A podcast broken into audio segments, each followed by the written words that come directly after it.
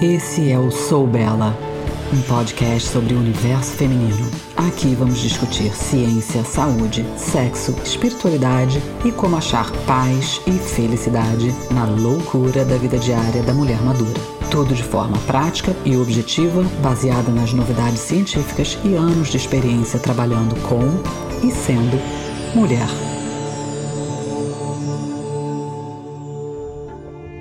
Bem-vinda! Eu sou Isabela Fortes e você está ouvindo ao Sou Bela, o podcast da mulher madura.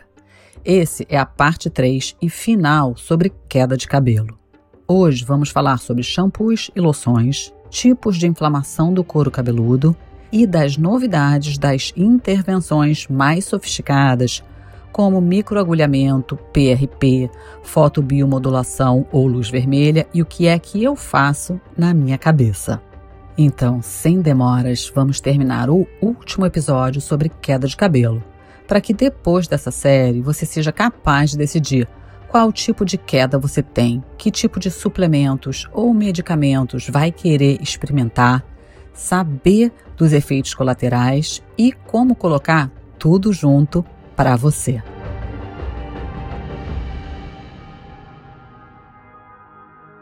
E vamos falar agora de shampoos e loções. É claro que um shampoo não vai curar a sua queda de cabelo, mas existem bons dados que mostram que a inflamação do couro cabeludo pode ter um efeito prejudicial no crescimento do cabelo. Pensa no couro cabeludo como o solo de um pomar. Ele precisa ser fértil se quisermos crescer frutos. Mas se o couro tiver inflamado, tiver inflamação sistêmica, isso pode definitivamente prejudicar o folículo e, consequentemente, o crescimento do cabelo e queda. Caspa é um tipo de inflamação. Existem muitos tipos de caspa que podem dar uma ideia do que está acontecendo na sua cabeça. A caspa pode ser grossa e amarelada, pequena e branca, pode ser uma caspa oleosa, caspa seca. A tricologia, ou estudo da química do couro cabeludo, consegue determinar os níveis de pH do couro cabeludo, nível de umidade, níveis de sebo e realmente tentar avaliar qual é o protocolo correto de cuidado do couro cabeludo. Isso é uma especialidade à parte. Então, às vezes, a sua dermatologista não entende tanto de cabelo quanto uma tricologista entenderia. Se a gente puder corrigir algum desequilíbrio no nível do couro cabeludo e reduzir a inflamação ou combater o crescimento de fungos, as coisas podem melhorar muito. E o banho ou a sauna, que é normalmente quando eu faço os meus tratamentos capilares, pode ser o local ideal para tratar do couro cabeludo, porque a gente tem um ambiente vaporizado que ajuda a penetração dos produtos. Então, sim, encontrar um regime de shampoo e condicionador certo para você tem a ver com diversas variáveis. Já falei um pouco: o nível de pH do couro cabeludo, o nível da umidade, o nível de óleo, a sua produção natural de sebo e a sua rotina de cuidados. Tipo, você usa muito produto, você usa spray ou coisas que precisam ser enxaguadas e lavadas diariamente. Você está sempre em ambiente sujo, tipo cidade onde tem muita fumaça, toxina, detritos. Isso vai impactar se você tem mais necessidade de lavar o cabelo com mais frequência ou não. Algumas diretrizes gerais. Se o seu cabelo for longo e cacheado, ou ele for tipo crespo ou afro, você precisa de um condicionador dérmico ou condicionadores que fiquem mais tempo no cabelo, que eles não saiam facilmente com enxágue. Se o seu cabelo é fino e sem volume e tem uma tendência mais oleoso, você vai precisar de condicionadores muito, muito leves. E você quer ter certeza de que você está usando um shampoo que retire bastante dessa oleosidade para te dar mais leveza para que você possa modelá-lo. E como é que aplica shampoo e condicionador? O shampoo é importante para o couro cabeludo, fazer espuma começando no couro e em direção às pontas. O condicionador, ele é mais importante para as pontas do cabelo. Então você começa a aplicar pelas pontas e aí você vai subindo em direção ao couro para aplicar no cabelo como todo, mas quanto mais velho o cabelo, mais condicionador ele vai precisar, mas o todo o cabelo, todos os fios do cabelo precisam ser condicionados também. Então, o condicionador é importante, porque as pontas do cabelo são os que normalmente ficam mais secas, já que estão na área faz tempo, né? E lembra, cabelo é tecido morto, ele não se auto-repara. Ele é uma fibra de queratina, não tem vida. Então a ponta do cabelo é a parte onde você vai ver aquele, aquele desfiamento, aquelas pontas quebradas. E são as que já sofreram mais abuso ao longo da vida: raio UV, calor, escova, alisamento, ondulação, coloração. E isso leva à quebra do fio do cabelo. Então, não necessariamente a queda, mas o seu cabelo vai quebrando no meio. Então, mais dicas de shampoo e condicionador. Você deve usar o shampoo e usar o condicionador. Shampoo é como se fosse um desengordurante. Ele é praticamente um limpador. Mas se você usar o shampoo de forma agressiva ou que tenha esses componentes surfactantes fortes, você vai tirar grande parte da oleosidade natural do couro cabeludo e também do cabelo e pode ressecar. Um condicionador substitui a hidratação natural dos cabelos. Portanto, é importante fazer as duas coisas, mas tem uma enorme variedade de diferentes tipos de shampoo. Eu falei no Instagram que eu uso condicionador antes do shampoo. Eu coloco nas pontas e depois eu deixo por um tempo, ou eu faço sauna e fico condicionador lá uns 20 ou 30 minutos.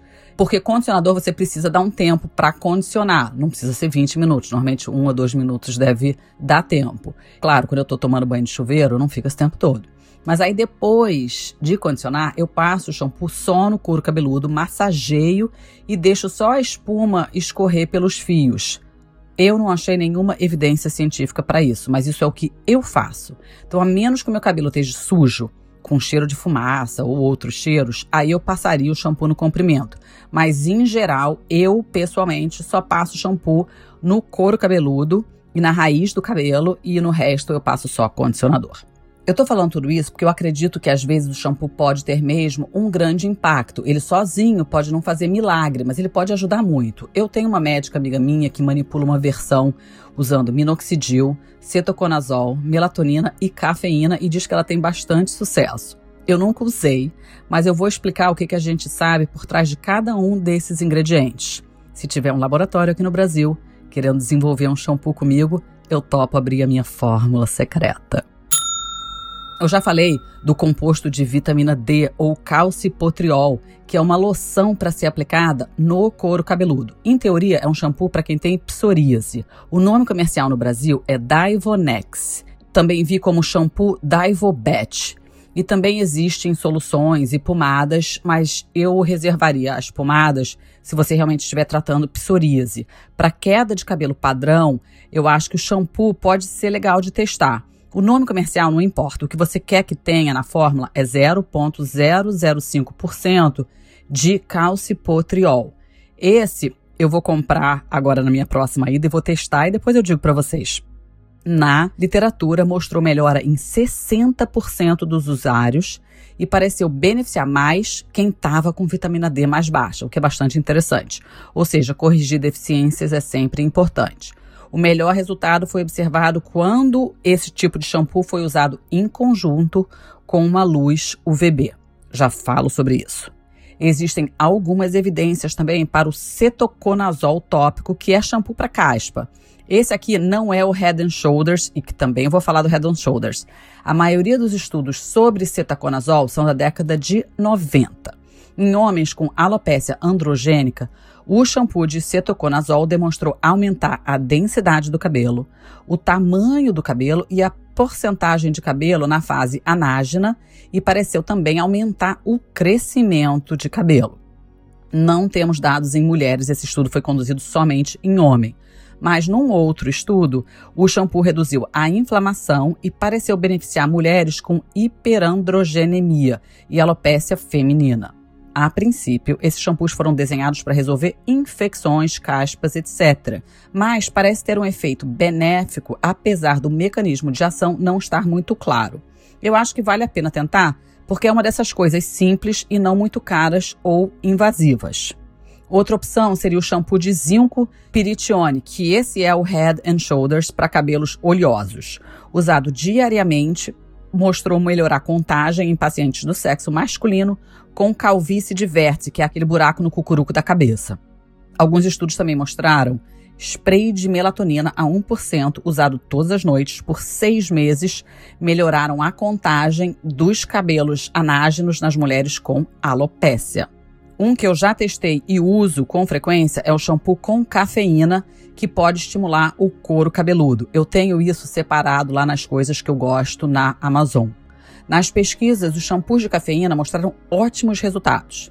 Claro, todos esses têm fórmulas proprietárias, então a gente não sabe exatamente o que, que mais tem lá dentro, mas as pesquisas foram claras. É preciso deixar o shampoo atuar por pelo menos dois minutos antes de enxaguar e usar diariamente, o que para mim, pessoalmente, é sempre um desafio. Cara, eu fico lá contando até 120 com shampoo na cabeça e confesso que nem sempre eu tenho tempo e a paciência. Eu coloco um link para o que eu uso e que vende na Amazon no descritivo do episódio no site isabelaforte.com.br ou é só ir nos produtos que eu recomendo na Amazon que tem lá em cima no site e tem uma área de cabelo, que tem tudo que eu uso para cabelo. O nome do que eu uso é Alpecin e tá lá, não é nada caro e eu implico um pouco com o cheiro dele, porque tem cheiro tipo de shampoo de homem, sabe? Eu também achei um estudo falando sobre progesterona tópica e algumas fórmulas de cabelo contêm ela. As conclusões não foram muito robustas ainda. Mas a teoria é que a progesterona ela é mais ou menos um bloqueador andrógeno silencioso e natural. Então a gente pode imaginar que se colocar no couro cabeludo poderia melhorar nos casos de alopécia androgênia. Não sei ainda se seria minha primeira opção. Aqui a minha reflexão maior foi para mulheres no climatério e menopausa que estão com progesterona baixa Começar com terapia de progesterona antes de partir para as drogas pode ser uma tentativa juntamente com o conjunto de todo o resto que eu estou falando aqui. E todas essas opções de shampoo, quando foram combinadas com o minoxidil, por exemplo, melhoraram os resultados, mostrando que a combinação de tratamentos tende a funcionar melhor do que fazer só uma coisa. Resumo sobre o que eu penso de shampoo, condicionadores e máscaras. Sozinhos não vão evitar queda, mas podem nutrir o solo ou seu couro cabeludo, e um couro saudável pode dar melhor resultado a qualquer outro tratamento. Condicionar os fios evita maltratos e pode prevenir que eles se quebrem no meio, o que não tem muito a ver com a queda. Então, se esse for o seu caso, o cabelo bem condicionado vai conseguir durar mais tempo. A quebra do cabelo ocorre quando a cutícula começa a descascar, a gente vê lá aquelas pontas abertas. Elas começam a rachar, a desfiar, e isso pode ser um gatilho para queda de cabelo, porque eles estressam tanto a fibra quando isso está acontecendo que elas se quebram. E que outras coisas causam a quebra de cabelo? tratamentos químicos agressivos, alisamento, chapinha quente para alisar ou o curling iron para fazer ondas e fazer cachos, acho que chama babyliss, né? Ou seja, tudo que é usado de produto químico para alisar pode degradar a fibra capilar. Então, condicionar bem e proteger o cabelo desse calor forte pode ajudar a evitar a quebra. E o couro cabeludo também às vezes precisa de um pouco de amor. Então a gente tende a pensar em condicionamento só para as pontas, mas às vezes é preciso esfoliar, hidratar, usar coisas anti-inflamatórias e, claro, resolver qualquer problema de psoariase, fungos e etc., se isso for detectado. E eu vou terminar falando das intervenções mais invasivas e também bem mais caras, mas isso é o que existe atualmente. Uma coisa importante de saber é que algumas situações são irreversíveis e outras só se resolvem mesmo com um transplante de cabelo. Hoje eu não vou entrar em transplante aqui, mas uma vez que o folículo morre, nada vai ressuscitá-lo. Então, queda de cabelo é algo para começar a olhar cedo. Eu vou começar a falar do meu favorito, que é a terapia de luz vermelha, que é a luz aplicada com laser ou LED, que também é chamada de terapia LED essa terapia realmente funciona. A maior barreira é o custo. A fotobiomodulação se refere à aplicação de luz a um sistema biológico capaz de induzir um processo fotoquímico, principalmente nas mitocôndrias, com a estimulação da produção de energia em forma da adenosina trifosfato, a famosa ATP, o que pode aumentar o metabolismo celular. Observação: não é que as pessoas que estão perdendo cabelo estão perdendo porque tem uma deficiência na produção de ATP no folículo. Não, a gente só está tentando substituir o que quer que esteja potencialmente causando um problema. Em suma, o folículo piloso converte a luz emitida em energia que vai ser absorvida pelos receptores na papila dérmica. Isso vai promover o aumento da mitose celular e aumento significativo da microcirculação do folículo piloso. Do mesmo modo, ele aumenta a aquisição de nutrientes pelo folículo e diminui a inflamação folicular. Os resultados são super positivos.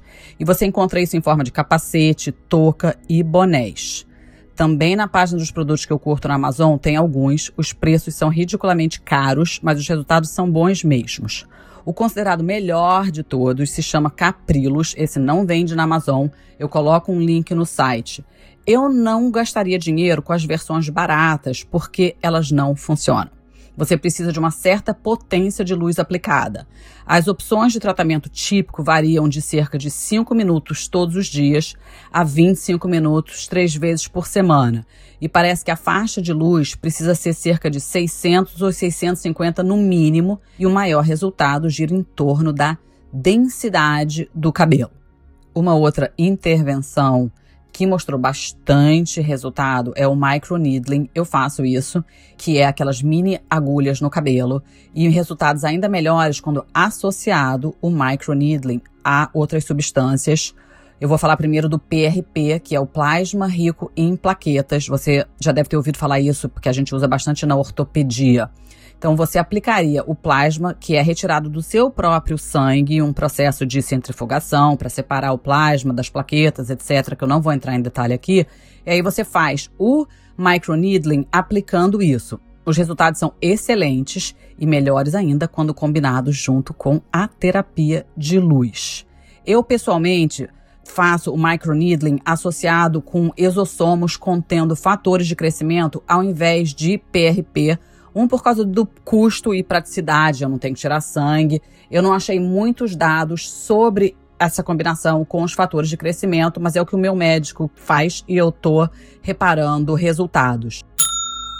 Outra opção que existe é usar a dutasterida, que é aquela forma mais possante de 5 miligramas do finasterida, local junto com o microneedling. Esse aqui eu acabei de fazer, tipo, fiz hoje, inspirada por esse episódio e ainda não tenho nada para reportar e eu não achei nada sobre isso na literatura ainda. De novo, meu médico sugeriu e eu testei praticamente para dizer para vocês.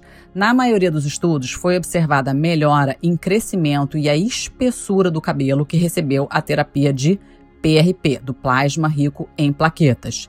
E a maioria dos estudos também foram sobre o tratamento combinado, ou seja, a pessoa estava usando minoxidil ou uma outra solução tópica também e fazendo o microneedling.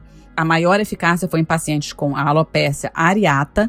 Pacientes com alopecia androgênica tiveram resultados mais menores do que quem tinha alopecia areata. Mas o microneedling sozinho, que você pode fazer em casa com um roller ou um rolinho que tem as agulhinhas e custa uns 25 dólares e que vende online, também mostrou resultados positivos. Se vocês tiverem interesse, me falem no comentário que eu faço um vídeo de como usar e eu te mostro o que é que eu uso. Ah, acabei de me lembrar de pedir para vocês subscreverem para o canal do Sou Bela no YouTube. Eu acho que vai ficar mais fácil concentrar perguntas lá do que no Instagram, e aí eu posso fazer uns vídeos maiores com resposta. Então deixa no comentário para mim. É claro que a versão profissional em consultório com as plaquetas ou outros fatores de crescimento vai funcionar bem melhor, mas custa bem mais também. Eu separei no Amazon várias opções para você dar uma olhada. A agulha para você fazer com rolinho em casa do couro cabeludo, tem que ser um pouco mais longa do que a que você usa no rosto. Então, quando for comprar, compra uma específica para uso em cabelo. Nos estudos, eles usaram agulhas entre 0,5 milímetros e 2,5 milímetros. O que eu sinto que essa última ia cutucar meu cérebro. Mas, como a maioria dos estudos são feitas com 0,5, que é um pouco mais longo que os microagulhamentos faciais, eu acho que não tem necessidade de mais comprido que isso, já que esse tamanho também mostrou resultado. Atenção, a maior consequência do uso desse microagulhamento caseiro foi infecção. Então você tem que lembrar de higienizar o seu roller com um álcool. Ter sempre a cabeça limpa e não vai colocar um boné ou um chapéu logo depois de fazer o rolinho. Então o ideal seria mesmo fazer antes de dormir. Considerações finais. Infelizmente, a grande maioria de nós não terá, após os 40, o cabelo que tinha aos 20. Faça as suas pazes com isso. As intervenções consideram sucesso se obtiverem melhora de 5% ou somente evitarem mais perdas. O tratamento de alopécia é caro e muitas vezes geneticamente pré-determinado. Muitos casos, somente implante mesmo vai resolver o problema. E até o implante tem uma data para ser feito para que você tenha sucesso. Tratamentos combinados funcionam melhor do que fazer pequenas coisas separadas. Então, como eu falei no início, como é que eu penso tratamento? Eu penso no que, que eu posso fazer em química ou o que, que eu vou tomar. E aqui pode ser suplementos ou drogas, eventualmente o que, que eu posso fazer no dia a dia, que shampoo que eu vou usar, como eu vou minimizar as agressões do secador, chapinha e coisa e tal. Eu vou corrigir qualquer deficiência nutricional, qualquer deficiência hormonal. E para quem tem bala na agulha e saco, pode ser que tentar as intervenções mais caras seja ainda um adicional. Não, eu ainda não assumi os meus cabelos brancos. Eu comecei a tê-los super jovem e desde então eu pinto mesmo o que, sem dúvida, é uma agressão, mas é uma escolha que eu ainda faço. Para quem me perguntou o que é que eu uso, eu uso uma tinta que é considerada mais saudável, mas eu não sei o quanto eu acredito nisso. A marca da minha é Colestone Perfect. Se por um lado eu sou sim vaidosa, de outro eu tenho muito pouco tempo livre e menos ainda paciência para ir no cabeleireiro, para não falar do custo. E entre ir academia e ir ao salão de beleza, eu não preciso dizer quem ganha. Mas o meu cabelo cresce rápido, o que significa que eu tenho cabelo branco em duas semanas depois de já ter pintado. Um saco. Então eu só retoco a raiz mesmo, de três em três semanas em casa. E eu pinto o meu cabelo todo só de três em três meses. E ao invés de fazer highlights ou balayage, o que a minha cabeleireira faz e que ela chama de low lights é, como eu pego muito sol, o meu cabelo desbota. Então, ela põe alumínio e cobre os desbotados e põe o castanho escuro, que é a minha cor, no resto. Aí dá essa impressão de que eu fiz um balayage sem eu ter que descolorir. Sei, informação totalmente inútil, mas muita gente me pergunta o que é que eu faço. Então, voltando aos tratamentos. Antes de começar, saiba, tratamento tem que ser feito a longo prazo e o resultado clínico geralmente é frustrante. Então, maneja expectativa antes de sair comprando tudo, pesar os prós e contras, risco-benefício de cada tratamento e levar em consideração a duração necessária do tratamento e a probabilidade de que você realmente vai fazer. Por exemplo, o minoxidil tópico pode funcionar super bem, mas tem que fazer diariamente. Às vezes será necessário duas vezes ao dia e nunca mais parar. Ou seja, é algo que você tá afim ou algo que o seu couro cabeludo vai tolerar? De todas as intervenções caras, se você tiver grana para investir, eu acho que o boné de luz vermelha é o que vai valer mais a pena a longo prazo, porque normalmente ele dura bastante e se você for dividir o custo de investimento em 5 ou 10 anos, talvez saia mais barato do que ficar fazendo microneedling e PRP, por exemplo mas o custo inicial é bem caro e você tem que usar regularmente. Se for comprar o modelo top de linha, por exemplo, 6 minutos diariamente é tudo que você precisa. Alguns modelos menos potentes você teria que usar por 25 minutos. Eu acho que pelo custo, os shampoos que eu falei são relativamente baratos e você vai ter que usar shampoo de qualquer forma. Sobre as drogas, eu não me considero uma purista, mas eu prefiro evitar medicamento e usar somente quando eu realmente precisar deles para minha saúde. Mas só você pode saber o peso que a queda de cabelo tem nas suas prioridades. Para a maioria das mulheres é devastador. Olha só, eu me incluo nesse time também, tá? Mas as drogas têm consequências e nenhum julgamento aqui, por favor. Eu super me preocupo com os meus cabelos mas não a ponto de tomar algo sistêmico. Mas eu tenho vários clientes que estão adorando o minoxidil oral, por exemplo. Eu quero que fique claro que, apesar de ser a intervenção com o percentual maior de sucesso, o seu cabelo não vai voltar a ser o que, que era. Então, de novo, gerencie expectativa e prós e contras. Eu também acho que tomar um remédio para minimizar o efeito colateral de outro remédio é um caminho delicado a ser trilhado. O que eu estou querendo dizer com isso? Para mim, a mulherada que começou na terapia hormonal, a gente começa na testosterona, aí o cabelo começa a cair. Te sugerem finasterida para bloquear o efeito da testosterona. Mas o remédio é sistêmico, a sua libido vai para o pé. Aí você coloca testosterona no clitóris porque perdeu sensibilidade. Você dá para entender o que, que eu estou começando a falar? Eu acho que aí a gente começa a correr atrás do rabo, né? Você colocou testosterona porque você queria um resultado. Aí você vai tomar uma outra parada para limitar o alcance dessa testosterona. O minoxidil oral funciona, mas tem consequência para algumas pessoas. Outras não vão sentir nada, mas outras vão engordar vão inchar. Aí você vai resolver tomar um Ozempic para emagrecer. Aí você deprime e toma um antidepressivo. Depois de algum tempo, você está com uma lista de farmacêuticos e ainda assim não está feliz. É isso um pouco que eu estou tentando dizer, entendeu? Vai para o que é prioridade, mas cuidado para não ficar entrando aí nas drogas que você vai precisar de uma para conter a outra, daqui a pouco tá louca e não sabe o que que foi e tudo começou porque você estava com um pouco de queda de cabelo. Se você está tomando testosterona e observar que causou queda, porque, gente, pode piorar mesmo, eu acho que vale a pena medir o benefício esperado e as consequências. Eu comecei a usar testosterona recentemente numa dose bem baixa. A minha são 2 miligramas por grama e sim, eu notei que deu uma entrada na lateral e também tive espinhas. Só que a testosterona me deu vários outros benefícios que eu acho que está valendo um pouco as entradas na cabeça. Então, essa é a minha análise atual de risco. Deficiências nutricionais devem sempre ser corrigidas. E um corpo saudável, com células saudáveis, terá o melhor impacto que você pode obter em todos os sistemas. Estresse, sim, causa queda de cabelo, normalmente de um a três meses depois. Mas se você vive a vida cuspindo marimbondo, talvez olhar para isso seja a intervenção mais importante e para minha turma menopáusica e galera mais dos 50 para frente. Tenho essa reflexão constante na minha vida. A gente já está mais perto do fim do que o início. Não é para deprimir, não. É para achar novas prioridades, olhar para dentro, aprender a se conectar com seu ser interior, porque isso vai nos ajudar a desapegar um pouco do que nós não temos controle sobre.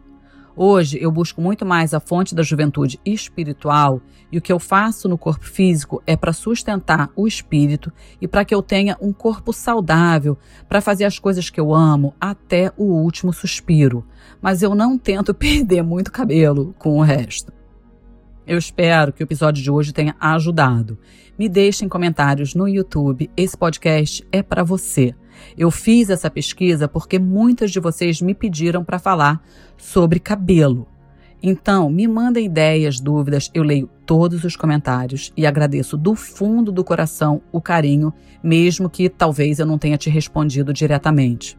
Para aquelas que perguntam como podem me ajudar, por hora é compartilhando para que eu possa levar esse conteúdo de graça para o máximo de mulheres que não teriam oportunidade de obter essas informações de outra forma. Subscrever tanto no Apple Podcast, no Spotify e no YouTube também ajuda bastante. Por hora eu fico por aqui. Até semana que vem.